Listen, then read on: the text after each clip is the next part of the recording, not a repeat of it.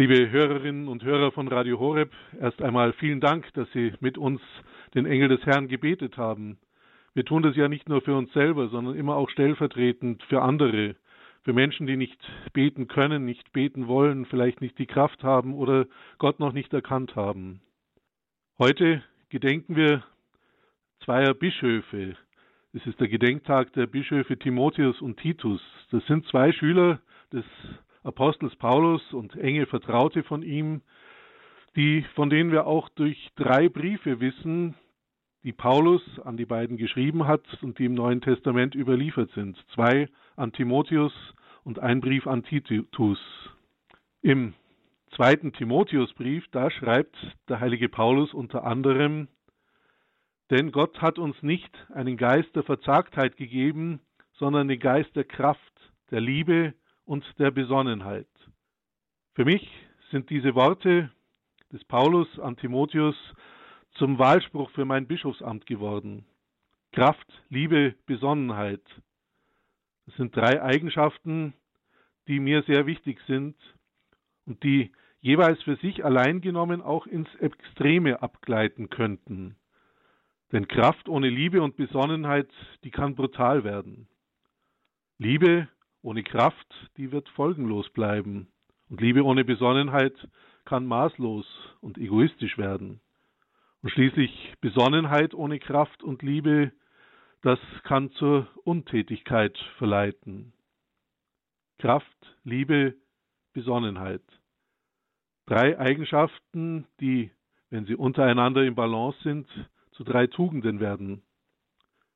Und fast könnte man meinen, wie der heilige Paulus diesen Satz geschrieben hat, da hat er die Gottesmutter Maria vor Augen gehabt. Denn ich finde, gerade bei ihr finden wir diese drei Tugenden in besonderer Weise ausgeprägt. Denn ihr Ja-Wort gegenüber dem Erzengel Gabriel ist nicht duckmäuserisch. Es ist kraftvoll, wie sie sagt, siehe, ich bin die Magd des Herrn, mir geschehe, wie du es gesagt hast. Und voll Liebe, ist Maria immer wieder an der Seite ihres Sohnes zu entdecken. Nicht die Szene beherrschend, sondern zurückhaltend, aber unterstützend, selbstlos. Ja, sie harrt liebevoll aus, auch unter dem Kreuz, bis zu seinem letzten Atemzug. Und Maria ist besonnen. Besonnen geht sie auch mit dem um, was sie aufs Erste nicht so recht versteht, bei Lukas heißt es, Maria aber bewahrte all diese Worte und erwog sie in ihrem Herzen. Das ist ein Ausdruck von Besonnenheit, dass man Dinge, die man nicht gleich versteht, nicht einfach über Bord wird, wirft, sondern weiter darüber nachdenkt, sie im Herzen bewegt. Kraft, Liebe und Besonnenheit. Drei Tugenden, die uns, glaube ich, auch heute sehr viel weiterhelfen können. Zum Beispiel in einer Kirche, die erschüttert ist über ihr eigenes Versagen und die Neuorientierung und neuen Halt sucht.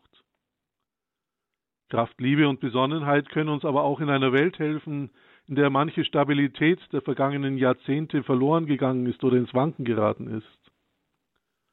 Und Kraft, Liebe und Besonnenheit können uns auch im persönlichen Leben helfen, wenn uns Schicksalsschläge ereilen, wenn wir aus dem Lot gekommen sind.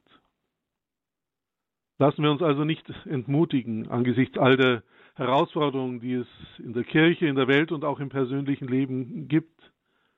Denn Gott hat uns nicht einen Geist der Verzagtheit gegeben.